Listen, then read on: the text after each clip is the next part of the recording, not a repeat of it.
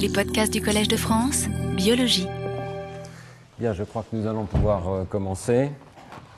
Et pour ce dernier cours euh, de l'année, euh, c'est un petit peu une gageure puisque nous allons essayer de discuter des mécanismes d'apprentissage de la lecture et de la dyslexie. Il est évident qu'en une heure, on ne peut absolument pas faire justice à l'immensité de ce domaine qui est en plein développement actuellement. Euh, mais évidemment, vous le savez, le séminaire était consacré à ce sujet euh, tout au long euh, du cours. Et je vais essayer aujourd'hui de faire une synthèse raisonnée de ce qu'on a pu entendre au séminaire avec quelques éléments supplémentaires et en particulier en examinant vers la fin de ce cours la question du recyclage neuronal, cette idée que j'ai proposée que l'apprentissage de la lecture consiste en partie à reconvertir des circuits qui euh, servent à un autre usage, qui ont évolué pour un autre usage, mais qui partiellement peuvent se reconvertir pour la lecture. Euh, je rappelle donc cette diapositive qui essayait de façon schématique, forcément schématique, de synthétiser les grands réseaux cérébraux que nous avons vus tout au long du cours, qui sont identifiables chez un adulte qui est un expert, comme vous l'êtes tous dans cette salle, pour la lecture. Et nous avions distingué euh, plusieurs types de réseaux, les réseaux qui sont impliqués dans la reconnaissance visuelle des mots, et en particulier cette région occipito-temporale ventrale qui intervient dans l'identification visuelle de la chaîne de lettres, et puis ces autres grands réseaux qui sont impliqués euh, à des degrés divers dans la reconnaissance du sens des mots et dans l'accès à la prononciation, à l'articulation des mots. Alors, Comment concevoir dans ce cadre euh, l'apprentissage de la lecture?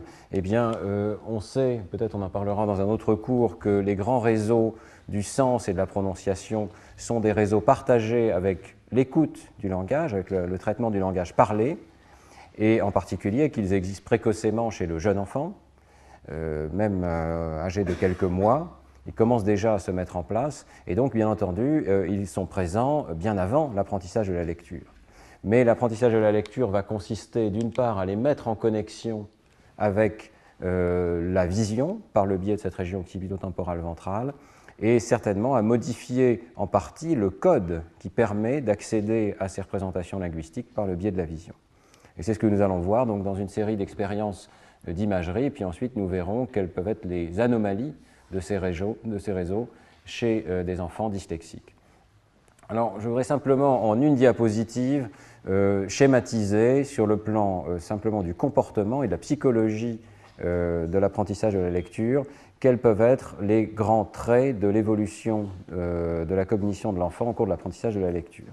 Le schéma qui fait référence est celui d'Outafris en 1985 qui a proposé que la lecture procède schématiquement en trois étapes, tout en reconnaissant bien entendu que ces étapes ne sont pas divisées d'un point de vue strict, mais se recouvrent très largement dans le temps. Enfin, ça aide à la compréhension de diviser l'apprentissage en trois grandes étapes. Et la première étape qu'elle distingue, c'est l'étape qu'elle appelle logographique ou picturale, dans laquelle euh, il s'agit plutôt d'une pseudo-lecture, mais l'enfant mémorise la forme de quelques mots dont, il parvient à reconnaître euh, l'identité sur la base de traits relativement superficiels. Ça peut être par exemple des marques ou euh, le prénom qui sont reconnus sur la base de quelques traits particuliers. Euh, cette phase est assez variable. Euh, certains enfants ne la montrent pas du tout, d'autres vont atteindre jusqu'à peut-être une cinquantaine ou même une centaine de mots, c'est ce qu'on dit dans la littérature. Mais le point fondamental est qu'il ne s'agit pas réellement d'une lecture dans la mesure où il n'y a pas capacité de généraliser à des mots nouveaux, de décomposer les mots pour parvenir à les lire. Et c'est euh, l'objet de la deuxième étape que distingue Outafris, cette étape dite phonologique, dans lequel se met en place la lecture proprement dite avec l'apprentissage des correspondances graphèmes-phonèmes qui permettent de décoder les mots. Cette étape se caractérise sur le plan comportemental par un certain nombre d'effets. Euh, le premier effet dont on a souvent parlé dans ce cours, c'est l'effet de la longueur des mots. À cet âge, le temps de réponse des enfants est caractérisé par sa dépendance du nombre de lettres qui composent le mot, et on peut montrer qu'il y a une relation tout à fait linéaire mais euh, qui au départ est une pente extrêmement raide, puis qui progressivement va décroître. Il y a aussi des effets de complexité syllabique. Donc vous savez qu'en français, la, structure syllabique est assez complexe. Il y a des syllabes qui sont composées d'une seule voyelle, il y a des syllabes qui sont composées de consonnes-voyelles, consonnes-voyelles-consonnes. Il peut y avoir des syllabes extrêmement complexes, par exemple le mot strict, est, est composé d'une seule syllabe qui comprend tout un cluster de consonnes au début et à la fin de la syllabe. Eh bien, la composition interne de la syllabe à cet âge crée des difficultés particulières de lecture pour les enfants, puisqu'il s'agit pour les enfants, sur la base des lettres, d'arriver à recomposer le son. Et donc, euh, lorsque la composition du son est assez complexe, eh bien, ça se traduit par des difficultés de lecture particulières. Ce qu'on voit particulièrement à cet âge, c'est l'émergence progressive de ce qui a été appelé la conscience phonologique, c'est-à-dire la capacité croissante de manipuler les sons du langage mentalement et de réaliser des opérations, par exemple, de délétion, d'addition de phonèmes, qui ne sont pas faisables en l'absence d'un apprentissage de la lecture. Euh, il y a toute une gradation de euh, degrés de manipulation phonologique. Certaines d'entre elles peuvent être accessibles à des personnes qui n'ont pas appris à lire, par exemple les manipulations de la rime des mots. Mais lorsqu'il s'agit de prendre conscience de l'unité phonème, et par exemple de comprendre qu'on peut enlever le phonème peu dans Paris, par exemple, pour faire Harry, eh bien, euh, les expériences montrent que des personnes illettrées, ou en tout cas qui n'ont pas appris l'alphabet, euh, ne sont pas capables de réaliser euh, ce type de tâches. Il y a donc un réel changement, non seulement dans la représentation de la correspondance entre la vision et l'audition, entre les graphèmes et les phonèmes, mais il y a aussi des changements dans la manipulation même des sons du langage à cet âge. Et ce qui est très intéressant, c'est qu'il semble que ce soit le degré de manipulation des sons du langage à cet âge qui prédise le mieux les scores ultérieurs de lecture. Autrement dit, on peut mesurer la capacité de manipulation phonologique et euh, avoir une bonne anticipation du niveau de lecture de l'enfant dans un an, dans deux ans. Donc cette étape phonologique où, se met en place une voie de correspondance graphème-phonème est, une étape absolument cruciale dans le développement de la lecture chez l'enfant. Et euh, j'en parlerai très peu dans ce cours, mais on en a parlé euh, notamment en tout début d'année dans un autre séminaire. il est essentiel d'apprendre systématiquement ces correspondances graphème-phonème.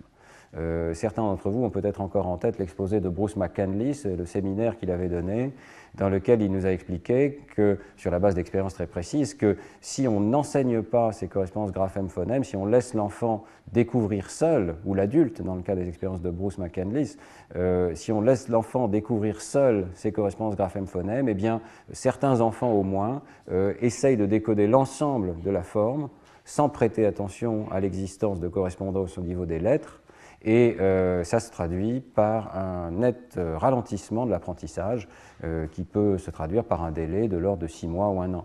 Donc c'est vraiment une étape dans laquelle l'enseignement particulier focalisé sur ces correspondances graphèmes-phonèmes fait une différence. Alors quelle est la dernière étape dans le schéma d'Outafris eh bien c'est ce qu'elle appelle l'étape orthographique où se met en place ce dont on a très largement parlé dans ce cours, c'est-à-dire cette expertise pour la lecture expertise que, l'on mesure chez l'adulte. Alors, euh, l'expertise, on en a parlé, elle consiste en la représentation de statistiques particulières des mots d'une langue, statistiques qui existent à plusieurs niveaux. On a beaucoup parlé dans ce cours des bigrammes et du fait que la fréquence des bigrammes joue un rôle euh, dans la lecture, mais aussi la représentation des morphèmes de la langue, des préfixes, des suffixes. Euh, et la mise en place de ces unités se traduit par plusieurs effets dans les temps de lecture de l'enfant.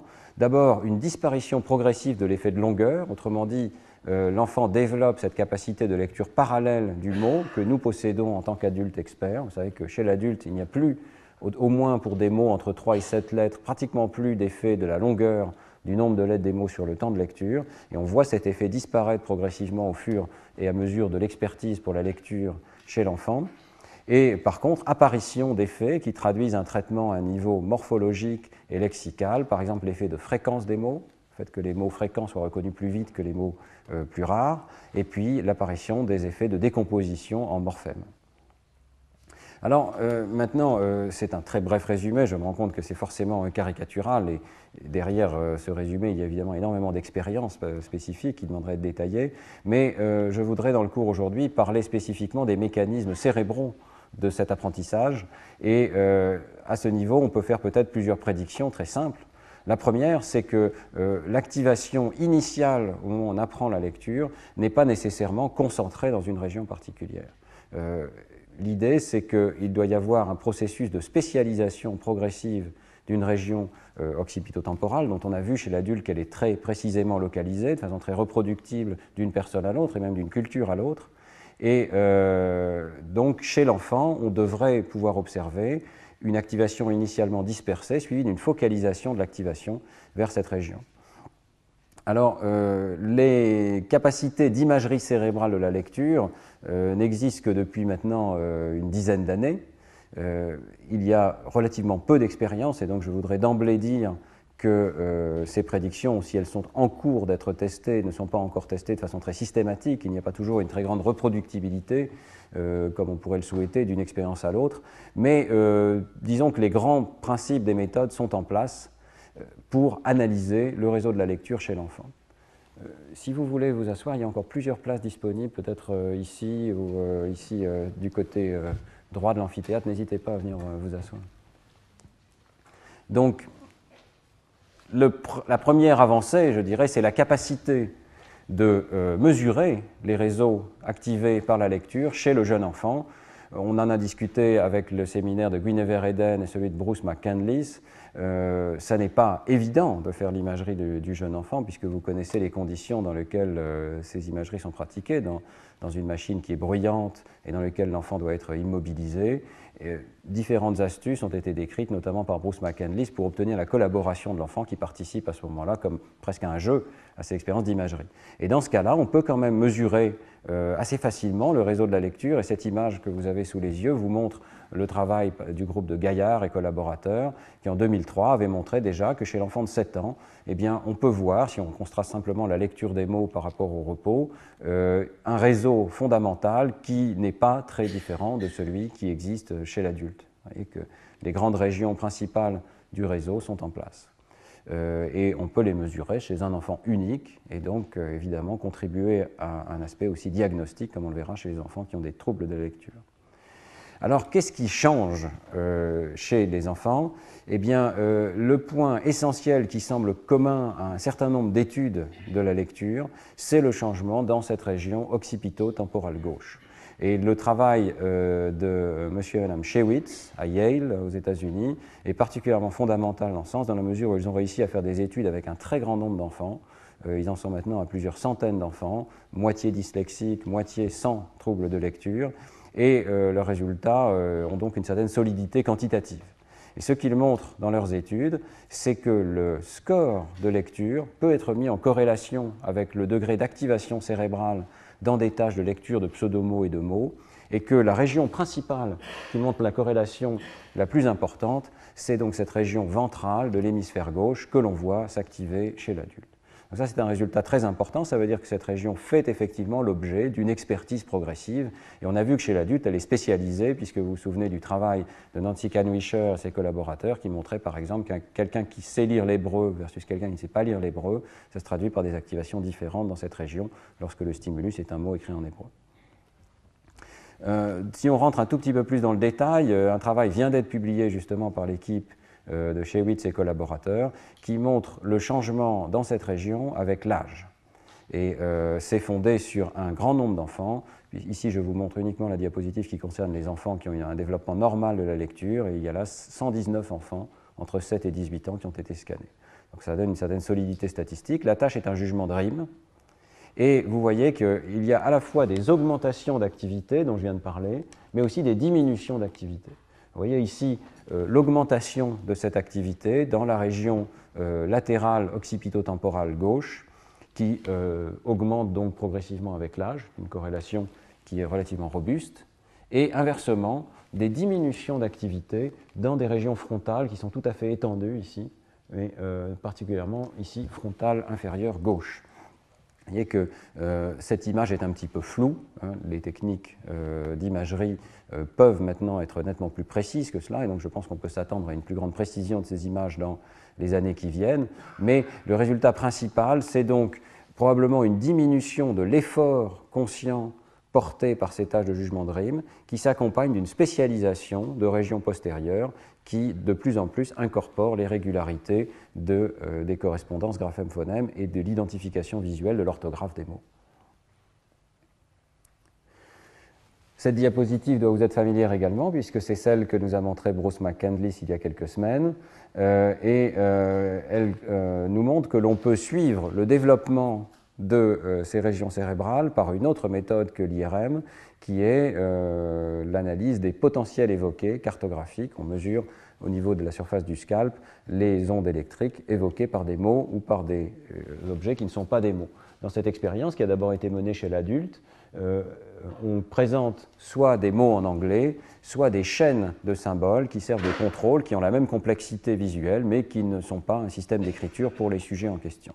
Et vous vous souvenez que lorsqu'on présente des mots au sujet, on observe une euh, onde qui s'appelle la N170 ou la N1, qui est extrêmement latéralisée dans le cas des mots à l'hémisphère gauche et qui euh, correspondrait donc à l'entrée en activité de cette voie occipito-temporale ventrale. Et dans le travail de Bruce McKinley, ce qui est assez joli, c'est de montrer que lorsqu'on présente des chaînes de symboles sans signification, eh bien l'activation est plutôt latéralisée du côté droit. Il y a donc une différence tout à fait importante qui pointe vous voyez, si on regarde la négativité, ici, qui pointe tout à fait clairement vers cette région occipito-temporale ventrale qui euh, s'est spécialisée pour les mots. Eh bien, euh, sur la base de cette expérience, Urs Maurer euh, et Bruce McCandless ont examiné le développement de cette région. Et donc, ils ont repris le même principe. Ici, les stimuli sont en allemand. Et euh, ils ont demandé au sujet une tâche extrêmement simple, qui est simplement de détecter quand il y a des répétitions des stimuli. Cette tâche présente l'intérêt de pouvoir être faite que l'on sache lire ou pas, hein, et sur les symboles comme sur les mots. Et ils ont observé euh, ces résultats tout à fait étonnants euh, qui présentent un caractère non monotone en fonction de l'âge.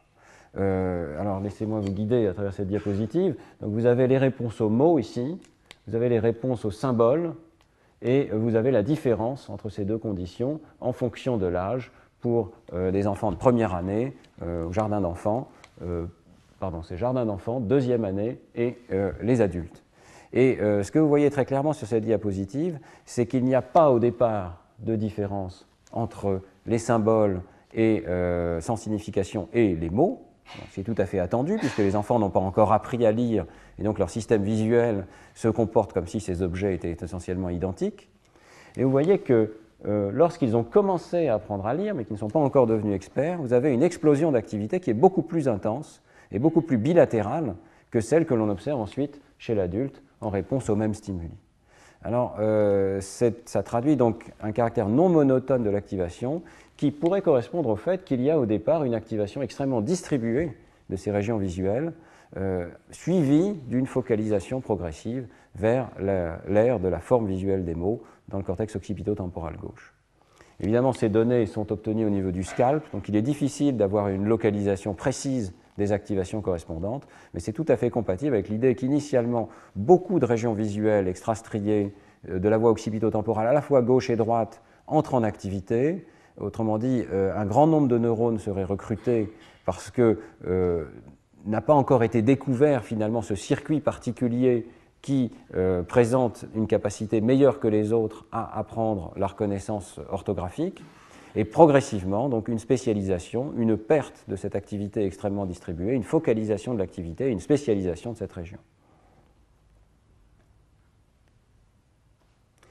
Bien, je ne voudrais pas cacher maintenant un certain nombre de difficultés associées à cette imagerie développementale. Il y a beaucoup d'articles dans la littérature et lorsque vous les examinez, euh, ce n'est pas toujours absolument cohérent euh, d'une expérience à l'autre. Alors, euh, un premier point qui est important, c'est que certains articles montrent des développements en fonction de l'âge, d'autres montrent des développements en fonction des performances des sujets, et euh, il conviendrait évidemment de séparer les deux, et la séparation des deux n'est pas toujours facile. Il y a un article ici que je tenais à citer, puisqu'il est quand même paru dans Science en 2002, avec un nombre euh, substantiel d'enfants, et il essaye de faire la part des choses entre ce qui est lié à une simple maturation en fonction de l'âge et ce qui est lié à une amélioration des performances de l'enfant. Euh, on pourrait souhaiter arriver à suivre exclusivement ce qui est lié aux performances de lecture, mais en même temps, il faut se rendre compte que c'est un paramètre confondant pour ces études d'imagerie, parce que si on fait de l'imagerie cérébrale dans des conditions expérimentales dans lesquelles la performance n'est pas la même, eh bien les différences de performance, tout simplement, peuvent expliquer les différences d'activation.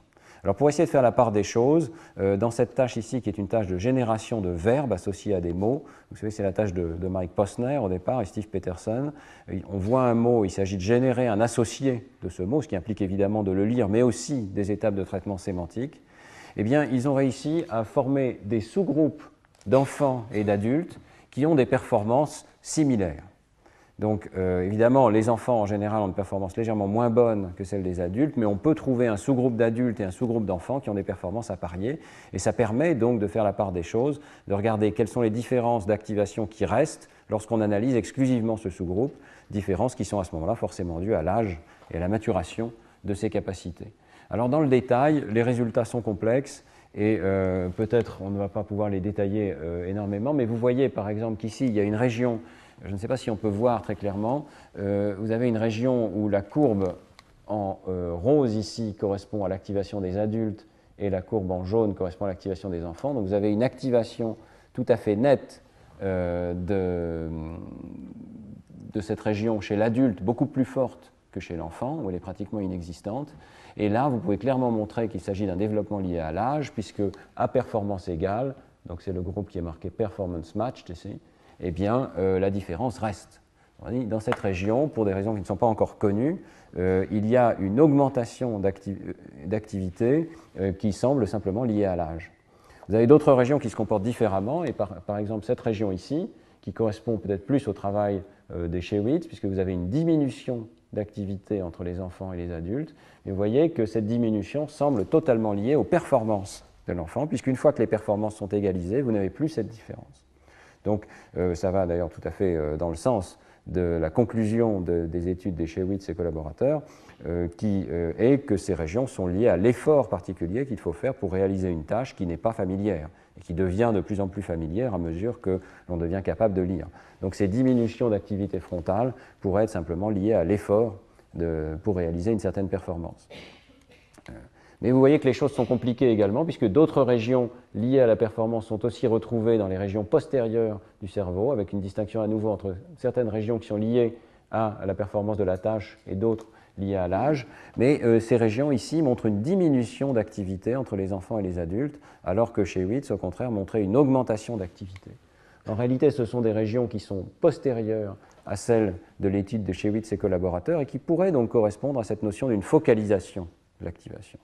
L'idée qu'au départ, chez l'enfant, il y aurait une activation beaucoup plus étendue et progressivement une focalisation de l'activation. Mais ce qui est un petit peu surprenant dans cette étude de Schlager, c'est qu'ils n'ont pas retrouvé la région focale qui, elle, devrait augmenter en activité.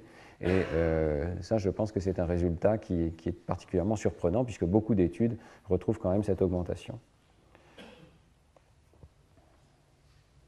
Donc, euh, je cite cette étude principalement parce que je pense que sur le plan méthodologique, c'est un point très important d'arriver à séparer l'âge et les performances et les effets de ces deux variables sur les activations cérébrales, mais clairement, il va falloir d'autres études pour avoir des résultats plus conclusifs. Euh, il y a une autre étude qui mérite absolument d'être citée, parce que là encore, euh, méthodologiquement, elle est très intéressante et elle porte quand même sur un, groupe d'enfants euh, important. C'est l'étude de Guinevere-Eden avec Turkeltaub et collaborateurs. Guinevere était venu nous présenter dans le séminaire ses résultats. Et à nouveau, il ne retrouve pas cette région occipito-temporale gauche qui augmente avec euh, l'apprentissage de la lecture, mais il trouve quelque chose qui est peut-être approchant, qui est en fait une diminution des régions correspondantes de l'hémisphère droit. vous voyez que euh, cette notion d'une concentration progressive de l'activation est compatible de façon un petit peu lâche avec un certain nombre euh, de résultats expérimentaux. Il y aurait au départ plus d'activation dans l'hémisphère droit chez les jeunes enfants et avec l'âge une diminution de cette activation à droite et dans d'autres études, notamment celle du groupe de Shewitz, une augmentation de l'activité dans les régions correspondantes de l'hémisphère gauche. Dans cette étude, il y a beaucoup d'autres augmentations, et en particulier dans les régions frontales inférieures, donc superficiellement ça paraît contradictoire avec les études précédentes. Je dois souligner tout de suite que lorsque vous lisez cette littérature, il est absolument indispensable de regarder en très grand détail ce que les enfants font lorsqu'ils sont scannés. Parce que, évidemment, la tâche qui est demandée aux enfants va avoir un impact fondamental sur leurs activations. Et ici, la tâche qui est utilisée euh, par Turkeltov et collaborateurs est une tâche de lecture implicite. C'est-à-dire qu'il s'agit uniquement de regarder les stimuli et de voir s'il y a des lettres montantes ou des lettres descendantes. Il ne s'agit pas de lire le mot. Mais évidemment, lorsqu'on sait lire, on ne peut pas s'empêcher de lire le mot et les activations automatiques euh, sont induites simplement par la vision d'un mot que l'on est capable de lire. Autrement dit, ce qui est euh, réalisé ici, c'est une imagerie de l'automaticité de la lecture. Et ce que l'on voit, c'est qu'à mesure que la lecture experte se met en place, eh bien, il y a une augmentation d'activité dans un certain nombre de régions, y compris des régions antérieures. On peut imaginer que le mot pénètre, accède à des niveaux de représentation dans l'hémisphère gauche qui sont plus élevés à mesure que se met en place cette expertise. Euh, ce qui est intéressant dans cette étude, c'est d'aller voir jusque chez les adolescents. C'est à la fois intéressant et une difficulté de cette étude, puisque vous voyez que la majeure partie de cette corrélation est due en fait à la présence dans cette étude d'un certain nombre euh, d'enfants qui en fait sont de jeunes adultes. Vous voyez qu'elle euh, avait souligné d'ailleurs la difficulté de recruter des adolescents dans cette période intermédiaire, donc il y a toute une difficulté particulière liée au recrutement et au scanning hein, de ces enfants. Euh, vous voyez que la corrélation est largement emportée par la présence ici de jeunes adultes. Donc, euh, ce n'est pas encore euh, possible pour l'instant d'avoir le détail de l'évolution de cette courbe comme on le souhaiterait à l'échelle de quelques années, et en particulier dans les années tout à fait cruciales qui sont entre 6 et 9 ans. je pense que ces données, on va les voir apparaître dans les années qui viennent, mais pour l'instant, il faut être conscient qu'il s'agit d'évolution à une échelle très grossière de, disons, une dizaine d'années ici. Mais il y a quand même un aspect tout à fait intéressant qui mérite d'être souligné également de cette étude de Tourkeltom et collaborateurs, c'est de regarder et de décomposer le réseau de la lecture pour euh, examiner quelle évolution à l'intérieur du cerveau de l'enfant corrèle avec différents aspects de la compétence pour la lecture. Euh, la compétence pour la lecture, on l'a vu, euh, correspond à différentes compétences, notamment l'accès à la conscience phonologique ou conscience phonémique, la capacité de dénommer rapidement non seulement des mots mais aussi des images qui évoluent également au cours du temps, et une capacité de mémoire de travail phonologique qui, elle aussi, augmente avec l'apprentissage de la lecture. Et ce que montre l'étude de, de Turkeltaub, c'est que ces différents paramètres, lorsqu'ils sont mesurés individuellement chez l'enfant, corrèlent avec différents réseaux cérébraux extrêmement distribués, surtout dans l'hémisphère gauche, mais également dans l'hémisphère droit pour la dénomination rapide d'images, et qui donc euh, semble se modifier en fonction de l'apprentissage de la lecture. Le plus intéressant de ces réseaux, à mon avis, est le réseau en jaune, qui d'ailleurs se recouvre en partie avec le réseau dont on voit l'évolution au fil de l'âge ici. Ce réseau en jaune, c'est probablement le point d'ancrage de la lecture au sein de l'hémisphère gauche. Ce sont les régions qui sont modifiées par euh, l'apprentissage de la conscience phonologique, la capacité de manipuler les phonèmes, dont on a vu qu'elle jouait un rôle extrêmement essentiel dans l'apprentissage de la lecture. Et donc ces régions, qui font partie du réseau du traitement du langage chez le, jeune enfant, euh, ont une évolution qui prédit d'une certaine manière, puisqu'elle corrèle avec les compétences euh, phonologiques de l'enfant. Alors, un point tout à fait essentiel, puisqu'on parle de cette concentration donc de l'activation, peut-être je vais revenir vers la diapositive euh, initiale, donc concentration vers cette région de l'hémisphère gauche dont l'activation augmente euh, euh, avec l'âge et augmente avec les performances des enfants, eh bien, on peut se demander quel est le degré de plasticité de ce réseau au fur et à mesure de son développement. Il est évident que l'apprentissage de la lecture est en soi une trace de plasticité, puisque on l'a dit dès le départ de ce cours, euh, nous ne sommes pas prédisposés à apprendre la lecture, il ne peut pas y avoir eu d'évolution particulière pour l'apprentissage de la lecture, et donc c'est un phénomène de plasticité cérébrale que nous soyons capables de l'apprendre, et c'est probablement le fait que nous enseignons à nos enfants à un âge très précoce la lecture, est probablement une manifestation du fait que nous exploitons cette plasticité particulière qui se produit chez le jeune enfant. Alors, euh, nous avons eu une trace de cette plasticité cérébrale euh, dans l'étude d'une jeune fille qui, euh, pour des raisons euh, neurologiques, a dû être opéré à l'âge de 4 ans de la région occipito-temporale gauche. Et euh, on voit ici sur cet examen qui a été pratiqué à l'âge de 11 ans l'étendue de cette lésion, qui est une lésion chirurgicale, hein, qui a essentiellement enlevé toute une partie de la région occipito-temporale, depuis le pôle occipital jusqu'aux régions occipito-temporales ventrales gauche, et en particulier, donc tout à fait clairement, la région qui, chez l'adulte, et on l'a vu aussi chez l'enfant, se spécialise pour l'apprentissage de la lecture. Alors c'est une situation extrêmement intéressante. Euh, est-ce que cette personne va être capable d'apprendre à lire ou pas? Est-ce que, euh, si elle apprend à lire, quels sont les réseaux cérébraux qui sont impliqués? Eh bien, l'imagerie cérébrale pratiquée à 11 ans a montré quelque chose de tout à fait frappant c'est que la plupart des réseaux, sinon tous les réseaux du langage, sont latéralisés à gauche normalement, dans des régions qui n'ont pas été lésées, donc c'est ce que vous voyez ici. Hein. Mais euh, une région a basculé dans l'autre hémisphère, et c'est la région de la forme visuelle des mots. On voit très très bien sur cette diapositive le contraste entre des participants normaux au cours de la lecture et l'activation qui était observée chez euh, cette patiente. Vous voyez que l'activation a basculé dans l'hémisphère droit, Et euh, à l'intérieur de l'hémisphère droit, ce n'est pas une activation qui est extrêmement diffuse, c'est une activation qui est extrêmement focale, qui se trouve précisément, presque exactement, aux coordonnées symétriques de celles qui seraient normalement activées dans l'hémisphère gauche. Donc, ce que ça signifie, c'est qu'au cours de ce processus de focalisation progressive de l'activation au cours du développement de la lecture, eh bien, euh, il y a une recherche d'un circuit optimal. Ce circuit optimal existe probablement à l'intérieur de l'hémisphère gauche, dans cette région occipito-temporale, chez une personne neurologiquement normale, mais si cette région est absente, comme c'est le cas chez cette jeune fille, eh bien ça n'empêche pas l'acquisition de la lecture, mais euh, d'autres circuits compensatoires vont se mettre en place, et il semble que le second circuit qui soit le meilleur disponible pour l'apprentissage de la lecture soit le circuit exactement symétrique de l'hémisphère droit. Euh, il faut souligner que cette jeune fille a appris à lire, qu'elle sait lire, euh, avec apparemment simplement un petit peu de retard dans l'acquisition de la lecture. Donc, euh, aucune région à cet âge ne semble irremplaçable pour l'apprentissage de la lecture, mais peut-être peut-on imaginer qu'il y a une sorte de mise en ordre de différentes régions avec des degrés de préférence. La question qui reste très ouverte, c'est pourquoi euh, cette localisation est-elle reproductible et qu'est-ce qui crée finalement ces degrés de préférence et cette focalisation vers une région particulière de l'hémisphère gauche? C'est une question qui est ouverte, j'espère qu'on aura la réponse euh, dans euh, quelques années. Il y a au moins une étude que je voulais mentionner qui pointe vers la possibilité qu'il existe dès le plus jeune âge des biais corticaux qui feraient que cette région a un certain biais particulier de préférence corticale. Euh, c'est une étude qui est due à Uriasson et collaborateurs en Israël qui ont euh, réalisé donc euh, l'examen suivant. Ils ont commencé par identifier chez chacun de leurs sujets, qui sont des sujets adultes, des régions spécialisées pour les chaînes de lettres et pour les visages. On a parlé de ces spécialisations corticales. On voit très très bien ici qu'il y a des réponses pour les chaînes de lettres en particulier. Ça, c'est donc notre région occipito-temporale ventrale gauche. Hein. c'est l'hémisphère gauche que l'on voit vu de dessous, donc du côté droit ici. Et juste à côté, d'autres régions qui sont spécialisées pour les visages.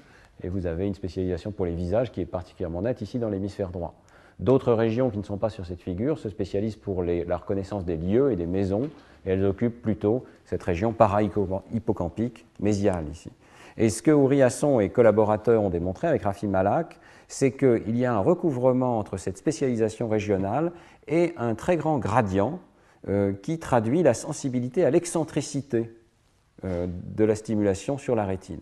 Ce qu'ils ont montré ici, si vous voyez en couleur verte et bleue, c'est la sensibilité à la position des images sur la rétine.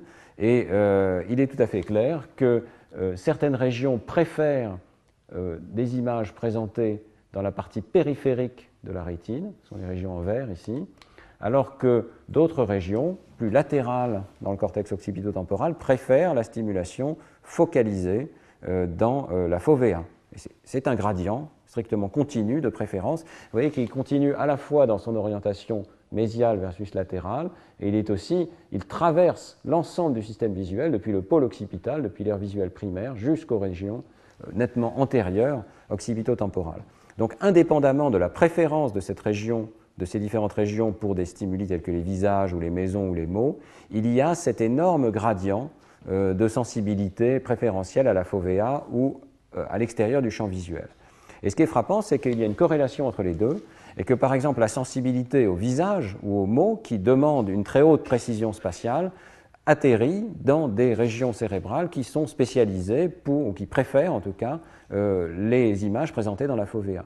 Et inversement, la sensibilité aux maisons et aux lieux, qui demandent une intégration de l'ensemble de la scène visuelle, euh, atterrit dans des régions de la voie occipito-temporale ventrale qui euh, ont une sensibilité meilleure au euh, champ latéral de la rétine. Autrement dit, euh, c'est encore très hypothétique, mais on peut imaginer que ce gradient soit un gradient qui soit en place très précocement au cours du développement, peut-être même dès la naissance, peut-être même avant la naissance, et on pense immédiatement à des gradients qui peuvent être mis en place par des morphogènes, avec des mécanismes qui ont été décrits par Turing. et si ce gradient existe très précocement, il va ensuite structurer l'apprentissage dans ces différentes régions, à la fois dans les aires primaires où ça va se traduire simplement par une organisation rétinotopique de ces régions, dans les aires primaires et secondaires visuelles, mais aussi plus en avant dans ces régions qui sont spécialisées de façon catégorielle pour les visages, pour les mots ou pour les maisons.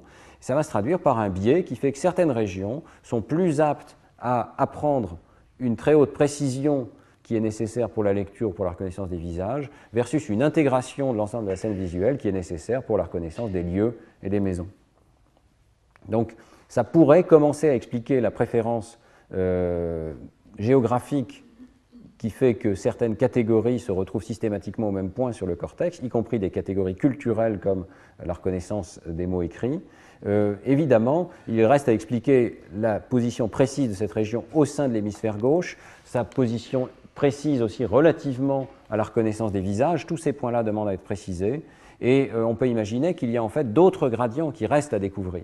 Alors, vous vous souvenez que je vous ai parlé d'un au moins un autre gradient, qui est un gradient de complexité des champs récepteurs, qui traverse depuis l'arrière jusqu'à l'avant des régions occipitotemporales et qui euh, vraisemblablement lié au fait qu'il y a une pyramide de détecteurs successifs euh, que l'on commence à voir ici très bien dans le cortex du singe macaque avec des méthodes d'électrophysiologie. Donc l'intersection de ces deux gradients fait qu'il y a un niveau particulier de traitement occipitotemporal où les champs récepteurs atteignent une complexité suffisante pour représenter des bigrammes ou des morphèmes ou des mots entiers. Il y a probablement d'autres gradients à découvrir et euh, ce qui n'est pas connu pour l'instant, c'est la spécialisation gauche-droite, d'où provient le fait que la lecture atterrit systématiquement dans une région particulière de l'hémisphère gauche, au moins quand il n'y a pas de lésion de cette région. Euh, on peut penser tout naturellement qu'il s'agit d'un lien avec euh, la latéralisation de l'hémisphère gauche pour le traitement du langage parlé. Il serait tout à fait naturel de penser que euh, ces régions qui sont finalement les plus proches du réseau du langage parlé dans l'hémisphère gauche vont se spécialiser pour la lecture, mais c'est une hypothèse parmi d'autres, et on peut imaginer qu'il y a aussi des facteurs visuels, par exemple la, la capacité d'un traitement holistique dans l'hémisphère gauche versus beaucoup plus analytique, pardon, holistique dans l'hémisphère droit versus beaucoup plus analytique dans l'hémisphère gauche euh, qui serait responsable de la préférence euh, des régions gauches pour l'apprentissage de la lecture. Euh, cette question reste ouverte et nous sommes en train actuellement de faire des expériences pour essayer de, le préciser. Alors parlons maintenant brièvement de, des cas où la lecture va mal. Ça a été évidemment l'objet du séminaire de cette année. Et on va encore en parler dans quelques instants avec Sylviane Valdois, mais très rapidement, donc une perspective sur euh, ce qui a été observé au niveau cérébral.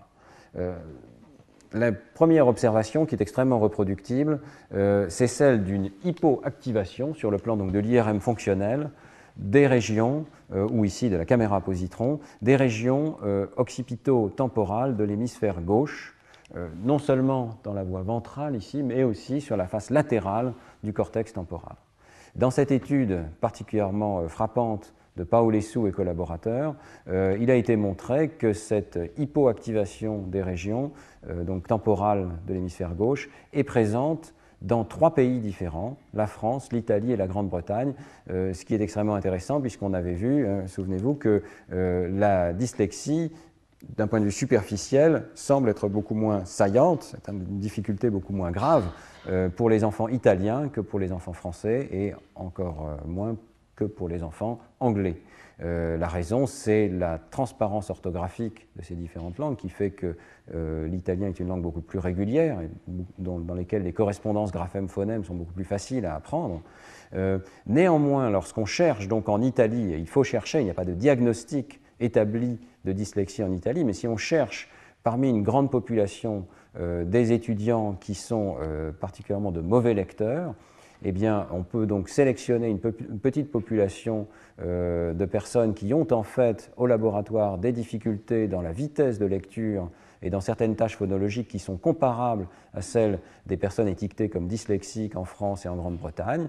Et ensuite, lorsque ces personnes ont été scannées en caméra à positron, eh bien, le déficit est présent de façon universelle dans euh, ces trois pays, euh, chez tous les mauvais lecteurs.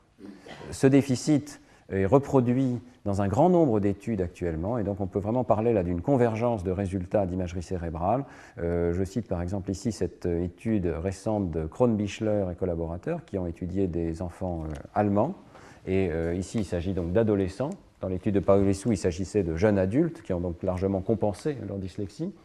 et vous voyez à nouveau ici la différence entre euh, les lecteurs, euh, normaux lecteurs, et euh, ceux qui ont des difficultés de lecture, vous voyez que ça se traduit par une hypoactivation de ces régions temporales moyennes et inférieures ici.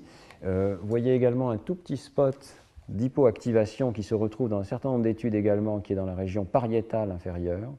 et inversement une augmentation d'activation, un surcroît d'activation dans des régions euh, qui euh, sont euh, au niveau frontal inférieur gauche assez distribuées. C'est quelque chose qui est retrouvé de façon assez systématique par beaucoup d'auteurs, et notamment dans les études de Shewitz et collaborateurs que j'ai déjà cités. Donc une balance entre un surcroît d'activité frontale chez ces enfants, qui peut être compensatoire peut-être, qui se traduirait par un effort de lecture et un effort de décodage plus important, et une moindre activation de ces réseaux temporaux et pariétal inférieur. Évidemment, euh, la question qui est totalement ouverte dans ces études, c'est la question de euh, ce qui constitue une cause de la dyslexie et ce qui constitue une conséquence de la dyslexie. Il est évident que le fait de ne pas apprendre à lire de façon normale se traduit par la non mise en place de l'expertise pour la reconnaissance visuelle des mots, et une partie de ces hypoactivations, de ces sous-activations, peut être simplement liée à l'absence de la mise en place de cette expertise pour la lecture. Et euh, peut-être est-il possible même d'imaginer qu'il y a une décomposition ici entre deux réseaux, un réseau qui serait causalement euh, lié, qui serait l'absence d'activation des régions temporales supérieures et pariétales inférieures liées au traitement phonologique, et un réseau qui serait la conséquence de l'apprentissage de la dyslexie, qui serait l'absence de la mise en place d'une activation forte et spécialisée de la région occipito-temporale gauche. C'est une hypothèse euh, que beaucoup de personnes euh, font dans le domaine, mais ça n'est qu'une hypothèse pour l'instant. C'est très difficile de séparer les causes et les conséquences dans ce type d'études. Ça reste difficile également au niveau des études de l'anatomie que je voulais mentionner. Il y a maintenant un grand nombre d'études euh, relativement convergentes pour suggérer qu'il y a des anomalies dans l'anatomie même de l'organisation cérébrale chez les enfants qui ont des difficultés de lecture, et euh, en particulier des études en tenseur de diffusion, que je voulais mentionner en, premier ici. La méthode d'analyse du tenseur de diffusion permet de regarder l'intégrité des faisceaux de la substance blanche qui connectent les régions euh, cérébrales entre elles. Et l'étude du tenseur de diffusion dans la dyslexie, il y a maintenant quatre études, j'en mentionne trois sur cette diapositive ici, toutes pointent de façon remarquablement convergente vers une région de la substance blanche profonde en deçà de la région temporopariétale, celle-là même qui est sous-activée chez euh, les enfants dyslexiques. Vous voyez que le degré d'anomalie de la diffusion, euh, donc en particulier de l'anisotropie de la diffusion ici, corrèle de façon très importante avec les scores de lecture dans des, dans des épreuves standardisées.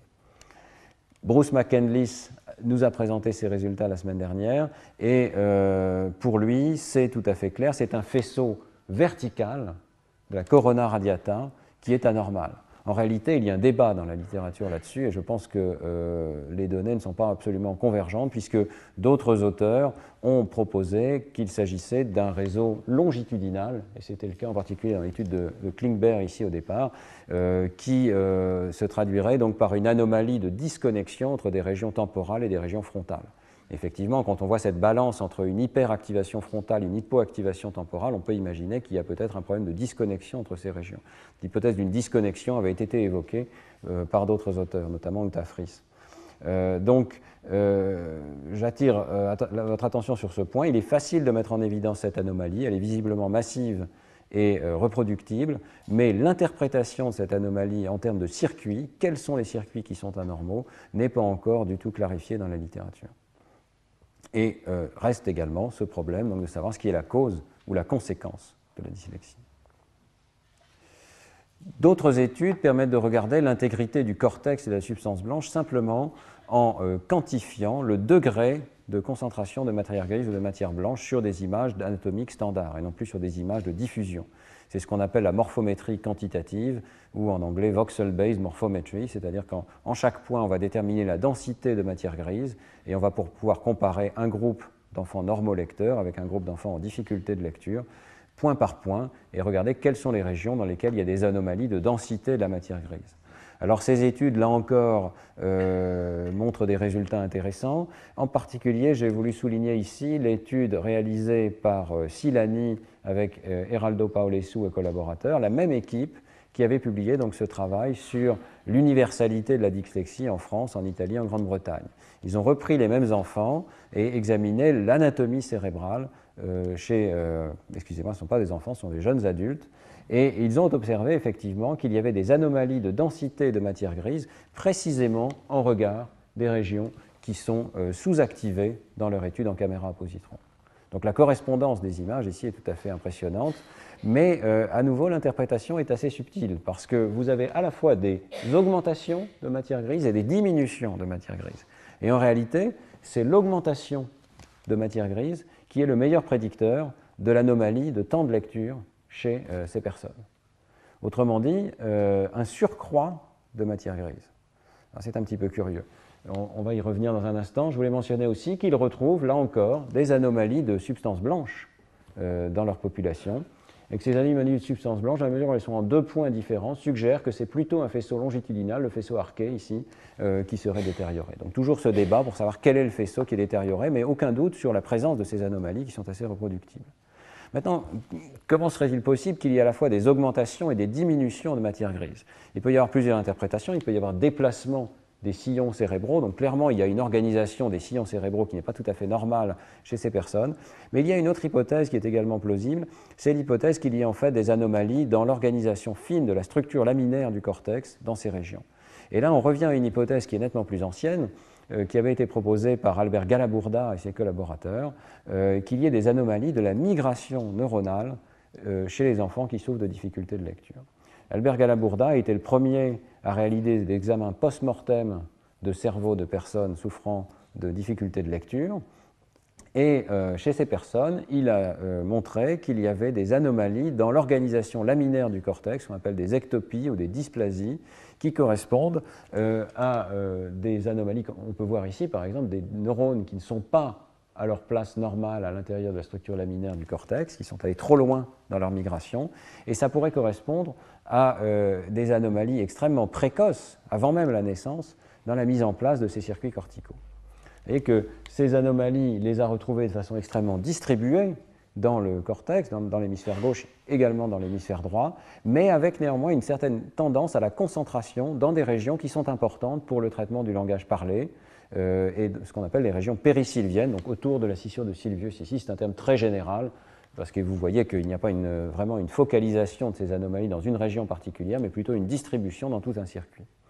Et euh, une des hypothèses actuellement, euh, c'est qu'il y aurait une certaine prédisposition, peut-être d'origine génétique, à développer ces anomalies de migration neuronale, et que lorsque ces anomalies se situent peut-être avec un certain facteur aléatoire dans des régions qui sont importantes pour le traitement phonologique, eh bien ça va, avoir un impact sur les scores de lecture des, enfants. Cette hypothèse d'une anomalie de migration neuronale est particulièrement renforcée dans les dernières années. Je vous renvoie à cet article de revue très intéressant euh, avec plusieurs collègues, dont Franck Ramu euh, dans Nature Neuroscience en 2006. Euh, il y a maintenant quatre gènes dont nous avait parlé Sylvia Paracchini au premier séminaire qui sont mis en corrélation avec euh, la dyslexie, qui sont donc des gènes candidats, hein, pas des gènes euh, identifiés de façon certaine, ce sont des gènes candidats pour une prédisposition à la dyslexie.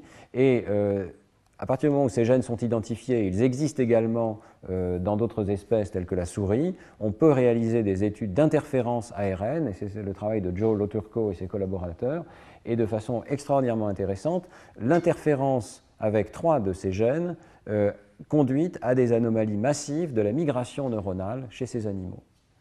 Euh, des anomalies qui sont remarquablement similaires à celles qui avaient été observées post-mortem dans le cerveau des dyslexiques par Albert Galabourda et ses collaborateurs. Donc il commence à avoir une convergence pour suggérer au moins une hypothèse, une voie plausible, il y en a probablement plusieurs, mais une voie plausible qui peut conduire à ces anomalies cérébrales qui se traduiraient, vous voyez, sur le plan superficiel de l'imagerie par une augmentation apparente de la densité de matière grise, parce qu'il y a peut-être une épaisseur un petit peu plus grande du cortex liée à ces anomalies. Mais en réalité, cette augmentation traduirait une anomalie profonde de l'organisation des microcircuits de ces régions, euh, peut-être liée, euh, pour certains enfants au moins, à une base génétique. Qui dit génétique, euh, la plupart du temps, dans nos cerveaux euh, un peu conditionnés, euh, conduit à une certaine résignation. Et je voudrais immédiatement dire que ce n'est pas parce qu'on commence à trouver des bases génétiques à la dyslexie qu'il faut avoir une attitude résignée face à ces, ces difficultés. et en particulier, un certain nombre d'études montrent que l'on peut exploiter la plasticité cérébrale, qui est extrêmement importante chez ces enfants, pour essayer des protocoles de rééducation et utiliser l'imagerie cérébrale pour suivre l'impact de ces rééducations au niveau cérébral. Et on commence à voir apparaître plusieurs résultats dans ce domaine. Il y a l'étude de Temple que je présente ici. Euh, les Shewitz ont conduit également leur propre étude. Il y en a, encore une autre euh, qu'on va voir apparaître ici de Eden et collaborateurs qui étaient venus nous, nous, en parler il y a quelques semaines. Et euh, ces études montrent des effets importants de restauration partielle de l'activation cérébrale, mais aussi de compensation lorsque l'on utilise les protocoles de rééducation intensive. Il y a pour l'instant une très grande diversité d'études, à la fois diversité des protocoles de rééducation qui sont utilisés, diversité des protocoles d'imagerie qui sont utilisés ensuite pour suivre l'évolution. Donc c'est un petit peu euh, une littérature touffue et qui n'est pas encore convergée, mais en tout cas, euh, le résultat primaire qui est que l'on peut modifier l'organisation de ces circuits cérébraux, même chez les enfants qui sont en grande difficulté, et que l'on peut restaurer une partie au moins de la compétence de lecture, ce résultat est tout à fait net. Par exemple, ici, dans l'étude euh, de Temple et collaborateurs, c'est une étude qui est, euh, je dirais, chargée sur le plan théorique, puisqu'ils s'inscrivent dans la logique de Paula Talal, ils utilisent le logiciel Fast Forward pour euh, rééduquer un aspect particulier qui est euh, prétendent-ils, la capacité de reconnaissance rapide des phonèmes et euh, le traitement temporel rapide des sons? Bon, mais il se trouve que ce logiciel en fait est d'une très très grande diversité et qu'il rééduque en fait pratiquement tous les aspects de la lecture, non seulement l'écoute de langage, mais aussi euh, la mise en place de correspondance graphème-phonème et la lecture de mots écrits. Donc de ce point de vue-là, il présente une certaine diversité et peut-être c'est la raison de son impact positif sur les enfants. En tout cas, quelle que soit la raison de l'impact positif, euh, cette étude a pu montrer ici que euh, lorsqu'on suit l'évolution de l'activation, et que les enfants initialement ont des hypoactivations euh, qui sont particulières à cette tâche de jugement de qui a été utilisée ici, et lorsqu'on regarde la différence avant et après entraînement, et eh bien après l'entraînement, il y a restauration de l'activité cérébrale dans des régions dont on a vu l'importance, et en particulier dans cette région occipito-temporale gauche ici, ainsi qu'une autre région voisine. Si on regarde en détail, ce ne sont pas exactement les mêmes régions que celles qui sont observées chez le sujet euh, strictement normal, mais ce sont euh, des régions tout à fait voisines. Et ça correspond bien à l'idée qu'il y a peut-être des anomalies dans les circuits primaires qui, normalement, devraient être responsables de l'acquisition de la lecture, mais que des circuits voisins peuvent euh, restaurer en partie leur fonction. Même logique dans l'étude de Guinevere-Eden, et vous voyez à nouveau une restauration d'activation. Dans son cas, euh, ce sont des activations qui sont largement dans la, voie euh, dorsale, pariétale, et en particulier dans l'hémisphère droit. Dans toutes ces études, on observe à la fois une restauration partielle d'activation et euh, un surcroît d'activation dans l'hémisphère droit qui pourrait correspondre à la mise en place de circuits compensatoires dans des régions cérébrales qui seraient indemnes peut-être de ces anomalies de migration neuronale. Tout ceci est très spéculatif, mais ce qui n'est pas spéculatif, c'est qu'il y a un impact très fort de ces méthodes de rééducation sur l'activation cérébrale et sur la capacité de lecture. Il me reste euh, une euh, dizaine de minutes pour vous parler d'un sujet qui me tient particulièrement à cœur. Fermons la page dyslexie, mais ouvrons la page recyclage neuronal pour parler euh, de la possibilité que l'organisation cérébrale au cours de ce développement de la lecture, se réorganise de façon euh, non seulement positive, mise en place de euh, nouvelles acquisitions, mais aussi dans un sens qu'on pourrait qualifier de désapprentissage, c'est-à-dire la perte de certaines fonctions qui ne seraient pas euh, utiles à la lecture. Dans le cadre du modèle que j'ai essayé de défendre au, fil de ce cours, nous disposons de régions cérébrales qui sont en grande partie, pour la voie occipito-temporale, organisées comme celles d'autres espèces de primates, et notamment le singe macaque, dans lequel cette organisation est très bien connue, et nous spécialisons une partie de ce réseau pour la lecture. Mais nous bénéficions du fait que ce réseau existe, qu'il a évolué pour la reconnaissance des objets, et en particulier nous bénéficions de l'organisation de ce réseau sur le plan hiérarchique, et nous bénéficions du fait que ce réseau dispose déjà de capacités d'invariance spatiale qui nous permettent de reconnaître les objets, mais aussi les mots, quelle que soit leur position sur euh, la rétine. Alors on peut se demander si euh, l'organisation euh, du cortex inférotemporal des primates est toujours avantageuse pour l'apprentissage de la lecture. L'invariance spatiale, clairement, est avantageuse, et c'est quelque chose qu'on ne doit pas apprendre lorsqu'on apprend à lire. Mais d'autres propriétés pourraient être néfastes, et euh, lorsqu'on réfléchit, une propriété qui est particulièrement saillante pour la reconnaissance visuelle des objets, c'est la généralisation par symétrie. Lorsque vous voyez des objets, et lorsqu'un primate voit des objets, il est capable instantanément de voir qu'il s'agit du même objet, même s'il si, y a une inversion gauche-droite de l'orientation de ces images. L'hypothèse que je formule, c'est que cette invariance par symétrie est présente très précocement dans le cerveau du primate, qu'elle fait partie de l'évolution du système visuel des primates pour la reconnaissance euh, des objets, et que cette invariance doit être désapprise, au moins dans notre système alphabétique, dans lequel il y a des lettres telles que P et Q ou B et D, qui sont images miroirs l'une de l'autre et qui pourtant correspondent à des lettres distinctes. Euh, je voudrais formuler l'hypothèse que ce désapprentissage peut expliquer la présence d'erreurs de lecture et d'écriture en miroir chez l'enfant, erreurs qui ont souvent été attribuées à la dyslexie, mais dans l'hypothèse que je formule ici, n'aurait rien à voir avec la dyslexie, serait simplement liée à la structure préalable du système visuel des primates et à la nécessité d'un désapprentissage. Simplement, ce désapprentissage serait évidemment plus lent à se produire chez les enfants euh, dyslexiques dans la mesure où euh, chez eux se met moins bien en place cette expertise particulière pour la lecture. Alors, très rapidement, puisqu'il reste peu de temps, euh, quelles sont les données qui suggèrent effectivement que cette histoire pourrait avoir une certaine validité? Eh bien, le premier jeu de données nous vient précisément du cerveau des primates non humains, cerveau du singe macaque, dans lequel un certain nombre de données montrent qu'au niveau neuronal, mais aussi au niveau comportemental, euh, il y a cette capacité de reconnaissance de forme en miroir qui est présente, même sans euh, apprentissage particulier. cette étude de Nikos Logothetis et ses collaborateurs euh, a consisté à apprendre à plusieurs singes macaques à reconnaître une forme tout à fait nouvelle, qui est totalement arbitraire, qui correspond un petit peu à, à une série de segments, un petit peu comme si on pliait un trombone pour former une forme tridimensionnelle dans l'espace une forme totalement nouvelle. Le singe l'a apprise et ne l'a apprise que sous un angle donné, puisque l'idée c'était de regarder quelle était la généralisation de cet apprentissage à des angles de vue nouveaux. Donc le singe a appris à reconnaître cette forme-là, mais vous voyez qu'après l'apprentissage, il reconnaît la forme vue sous des angles légèrement différents, jusqu'à des angles d'environ 30 ou 40 degrés de rotation, mais il reconnaît aussi la même forme lorsqu'elle est présentée à 180 degrés de rotation environ, ce qui correspond évidemment, pour une forme qui est en fil de fer, pratiquement à la vision de l'image en miroir. C'est tout à fait étonnant parce que cette image en miroir n'a jamais été présentée au cours de l'apprentissage, mais la première fois que l'animal le voit, il la prend pour euh, l'image d'origine, celle qu'il a apprise. Et euh, de façon encore plus frappante, au niveau neuronal, on trouve des neurones qui répondent à une de ces vues. Par exemple, ici, vous avez un neurone qui décharge de façon tout à fait particulière lorsque on voit l'objet sous un angle euh, conventionnellement noté moins 72 degrés ici, et que le même neurone montre un deuxième pic d'activation un petit peu plus faible, pratiquement pour la vue en miroir de cette image. Donc euh, le neurone spontanément semble généraliser en miroir sans qu'il y ait nécessité d'apprendre cette généralisation. Autre exemple, le travail de Rollenagel et Olson, publié dans, Nature il y a quelques années, euh, qui montrait là encore avec des formes arbitraires que les profils d'activation des neurones du cortex inférotemporal ont tendance à se ressembler plus lorsque les formes sont en miroir gauche-droite que lorsqu'elles sont en miroir haut-bas. Autrement dit, il y a un rôle particulier de la symétrie horizontale qui échange la gauche et la droite.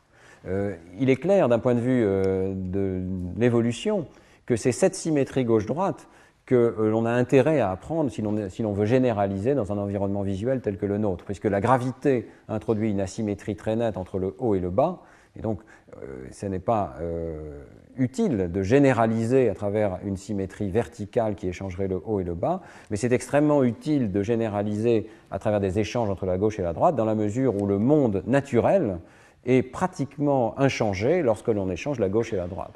Si vous regardez une photographie vous échangez la gauche et la droite, vous ne pouvez pas reconnaître, s'il s'agit d'une photographie du monde naturel, qu'il y a eu cette inversion.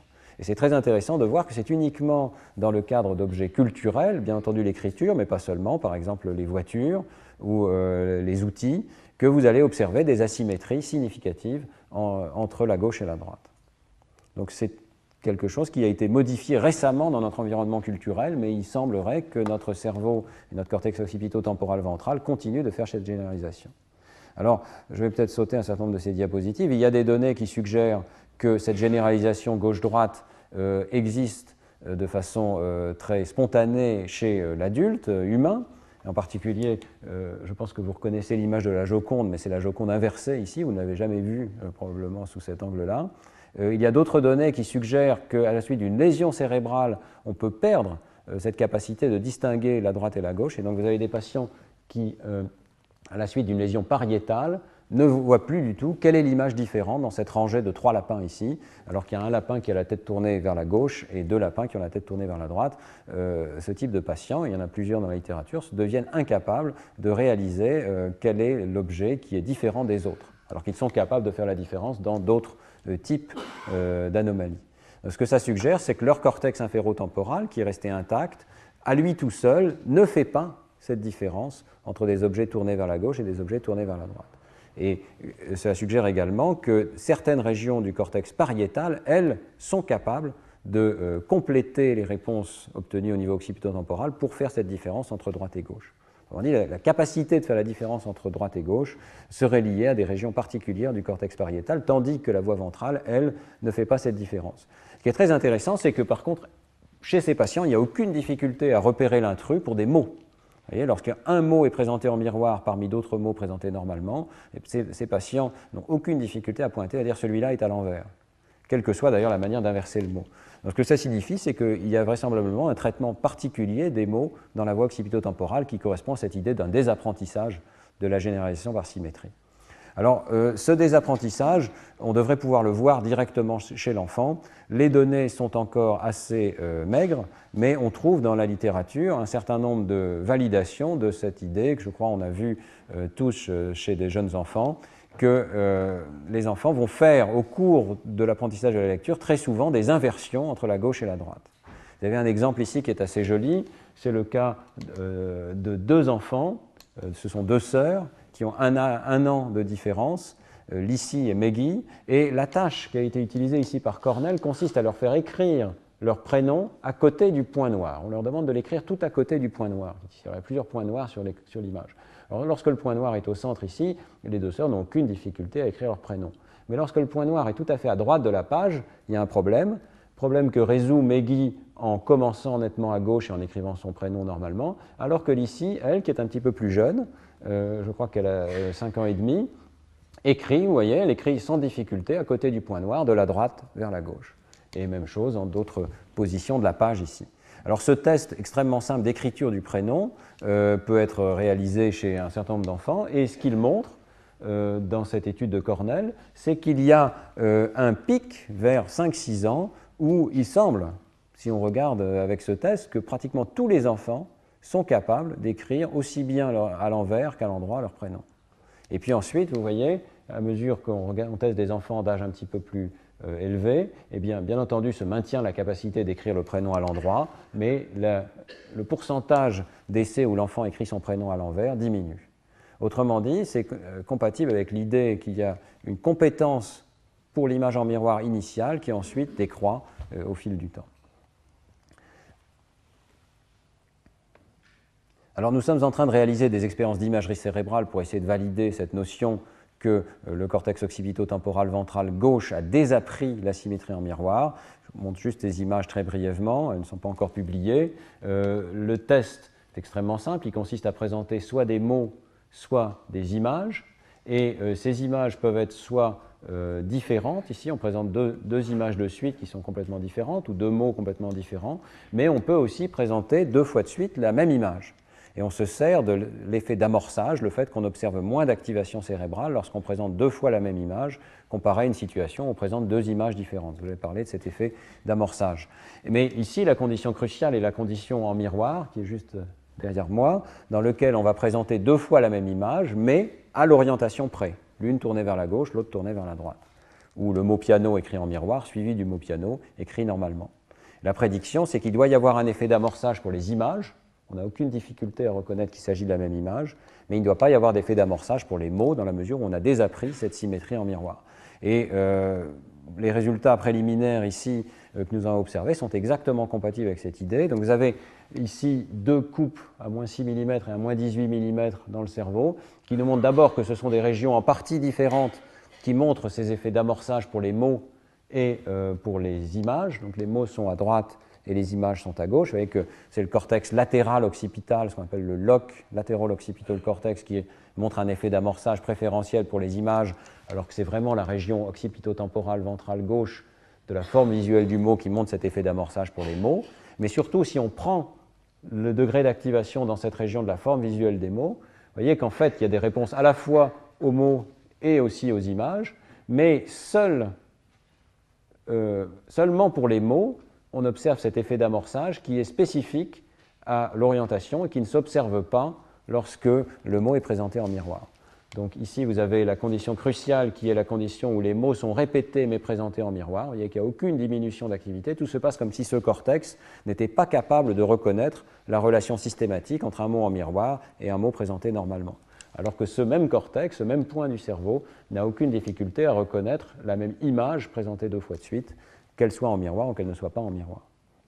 Donc, euh, ce n'est pas encore une preuve d'un désapprentissage, mais c'est certainement une preuve d'une spécialisation différente dans cette région, avec un traitement qui généralise en miroir pour les objets, qui ne généralise pas en miroir pour les mots. Et je voudrais juste terminer donc, en mentionnant à nouveau la dyslexie. Euh, il y a euh, des données dans la littérature, et notamment ce travail très récent de Thalys Lachman, euh, qui suggère que les enfants dyslexiques, au moins pendant une période un petit peu plus longue, conservent cette capacité de généralisation en miroir. Euh, dans l'étude ici de Lachman et collaborateurs, il s'agit d'une étude strictement comportementale, les enfants devaient juger si deux formes, soit formées de nuages de points, soit formées de, lettres, la forme des lettres, euh, étaient euh, pareilles ou différentes, même à une image en miroir près. Il s'agit juste de dire est-ce que c'est pareil ou est-ce que c'est différent? Et on voit de façon assez remarquable que les enfants dyslexiques ici sont meilleurs, sont plus rapides que les enfants normaux.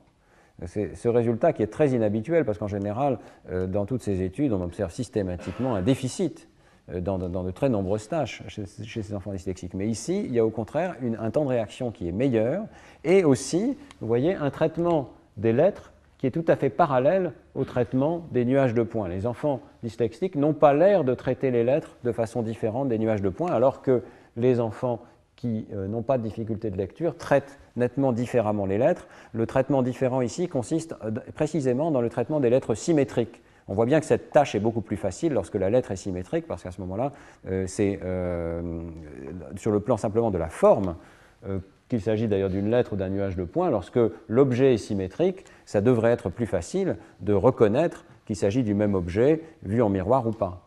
Et c'est effectivement le cas pour les enfants dyslexiques. Mais ce n'est pas le cas pour les enfants normaux parce que pour eux, probablement, chaque lettre est un objet particulier, n'est plus un objet euh, que l'on peut traiter par cette voie normale de symétrisation droite-gauche, mais est un petit objet visuel unique et radicalement différent des autres. La lettre P n'est plus du tout la même forme que la lettre Q. Donc les enfants normaux auraient désappris cette compétence et ça se traduit par un ralentissement de cette performance dans un jugement pareil, différent, alors que les enfants dyslexiques n'auraient peut-être pas encore appris ce désapprentissage. Là, il y a une divergence d'interprétation possible, je terminerai là-dessus. Euh, Thalys euh, Lachman euh, suggère que le, ça pourrait correspondre à un déficit particulier chez ces enfants. Moi, j'insiste sur le fait qu'il s'agit finalement d'une compétence normale de l'enfant pour la génération en miroir qui est euh, désapprise de façon tout à fait normale, mais peut-être un petit peu plus retardée euh, chez les enfants dyslexiques. Donc euh, le, retard dans ce désapprentissage serait simplement la, trace du retard dans la mise en place d'une expertise pour la lecture chez les enfants dyslexiques. Mais reste ouverte la question de savoir s'il n'y a pas quand même une sous-catégorie d'enfants au sein de la population d'enfants dyslexiques pour lesquels l'origine même des troubles de lecture proviendrait d'un niveau visuel de traitement et en particulier d'une difficulté au niveau de la symétrie en miroir. Et euh, je voulais euh, donc mentionner, dernière diapositive, euh, qu'il existe au moins une étude extrêmement frappante qui suggère que ça peut être le cas. J'insiste sur le fait qu'il s'agit vraisemblablement d'une sous-catégorie relativement rare d'enfants mais euh, chez la personne qui a été étudiée ici euh, par McCloskey et collaborateurs, il semble que les erreurs de lecture soient clairement mises en rapport avec un problème dans l'orientation gauche-droite des lettres, des mots, des différents niveaux de l'écriture. Donc si vous regardez les erreurs de lecture que fait cette personne, beaucoup de ces erreurs peuvent s'expliquer par une anomalie dans l'organisation spatiale de la chaîne de lettres, et en particulier des erreurs en miroir, soit d'une lettre, soit de la chaîne tout entière. par exemple, dog qui devient bog, par exemple. Euh, s'il n'y avait que ces erreurs, on pourrait dire cette personne n'a pas vraiment désappris à reconnaître euh, les, images en miroir. Mais il y a beaucoup plus que ça. Euh, cette personne, au fil de son éducation, a fait des erreurs en miroir pendant toute sa jeunesse. vous voyez par exemple ici une situation de copie d'image qui est réalisée alors qu'elle est une jeune adulte, et elle continue à faire des erreurs de copie dans lesquelles elle copie convenablement l'image, mais elle ne copie pas convenablement l'orientation de l'image et elle euh, réalise pratiquement une fois sur deux une copie en miroir de l'image. Et encore plus frappant, et là moi j'étais vraiment stupéfait de ce résultat, euh, il s'agit ici d'une tâche dans laquelle elle doit attraper très rapidement un objet qui est présenté devant elle. La tâche est la suivante, on lui demande de fermer les yeux, on va disposer un objet devant elle et elle doit de façon balistique jeter la main vers l'objet pour aller l'attraper. Et euh, une fois sur deux, ou plus, sa main se dirige vers la direction opposée à l'objet. Euh, opposé dans le sens angulaire, c'est-à-dire que c'est l'angle symétrique qui est euh, visé, mais euh, la trajectoire de la main est convenable en distance, la distance est la bonne, et l'angle est aussi le bon. C'est uniquement, voyez, le signe de l'angle qui est incorrect. Comme si vraiment il y avait une symétrisation en miroir du monde visuel. Ce type de données est tout à fait frappante, suggère que peut-être chez certaines personnes au moins, euh, l'anomalie qui cause des difficultés de lecture se situerait au niveau du traitement spatial de la chaîne de lettres et en particulier dans le jugement de l'orientation des lettres. Euh, ce n'est probablement pas le cas chez tous et je crois que l'hypothèse d'un trouble phonologique à l'origine des difficultés de lecture chez la majorité des enfants dans, nos pays en tout cas euh, est tout à fait bien validée. Je crois qu'on va continuer à en discuter avec Sylviane Valdois mais euh, au moins chez certains, euh, l'origine visuelle des troubles euh, est mise en jeu. Et je terminerai simplement en mentionnant qu'il existe des données chez les patients adultes qui suggèrent que cela peut aussi survenir à la suite d'une lésion cérébrale, ce type d'anomalie de généralisation droite-gauche. Vous avez ici des, des, données tout à fait frappantes, on n'aura pas le temps d'en parler, mais certains patients qui ont des lésions à l'âge adulte se mettent à avoir une compétence particulière pour la lecture en miroir et pour l'écriture en miroir. Euh, les deux pouvant être dissociés. Ici un exemple euh, récent de Godfrey des collaborateurs, l'écriture de la personne avant la lésion, l'écriture de la personne après euh, la lésion cérébrale. Vous voyez que cette personne écrit spontanément en miroir. Elle écrit mieux en miroir qu'en écriture normale. Le cas encore plus récent vient de sortir tout récemment de Ploufsouth et collaborateurs. Vous voyez que la personne lit une phrase en miroir avec des saccades oculaires qui sont tout à fait typiques d'un lecteur euh, efficace, alors que la lecture d'une phrase écrite normalement est tout à fait laborieuse. On voit toutes ces micro-saccades euh, qui traduisent une lecture pratiquement lettre à lettre ici. Donc de façon tout à fait frappante, cette personne, et c'est validé par de très nombreux tests, lit mieux et en fait fait des saccades visuelles. Euh, enfin, lit mieux euh, des, phrases écrites en miroir et fait des saccades visuelles qui, comme dans l'étude de McCloskey et collaborateurs, ont souvent tendance à être opposées au stimulus. Et euh, je voulais mentionner euh, ce, dernier point. Il est possible chez ces personnes d'avoir une meilleure lecture, d'avoir une rééducation de la lecture simplement par le biais d'un dispositif optique ici qui inverse l'image de manière à ce qu'un journal qui est imprimé normalement leur apparaisse imprimé en miroir. Ces anomalies en miroir ne sont pas du tout euh, convenues, euh, comprises, pardon, et euh, je dois dire que ça reste extrêmement mystérieux, mais il est possible que non seulement nous désapprenions cette compétence particulière pour la reconnaissance en miroir, mais peut-être chez certaines personnes, il continuerait à exister des circuits dormants qui, eux, n'ont pas désappris et qui seraient capables, à la suite d'une lésion cérébrale, de révéler une compétence dont nous n'avons plus conscience et qui réapparaîtrait à la suite de la lésion. Je voudrais juste conclure ce, donc euh, ce cours sur le développement de la lecture normale et pathologique. Je crois que euh, même si ces déficits visuels sont réels, existent, euh, le point essentiel, c'est quand même le rôle central de la conscience phonologique dans l'acquisition de la lecture et l'acquisition systématique des correspondances graphèmes-phonèmes que l'on peut suivre par l'imagerie cérébrale.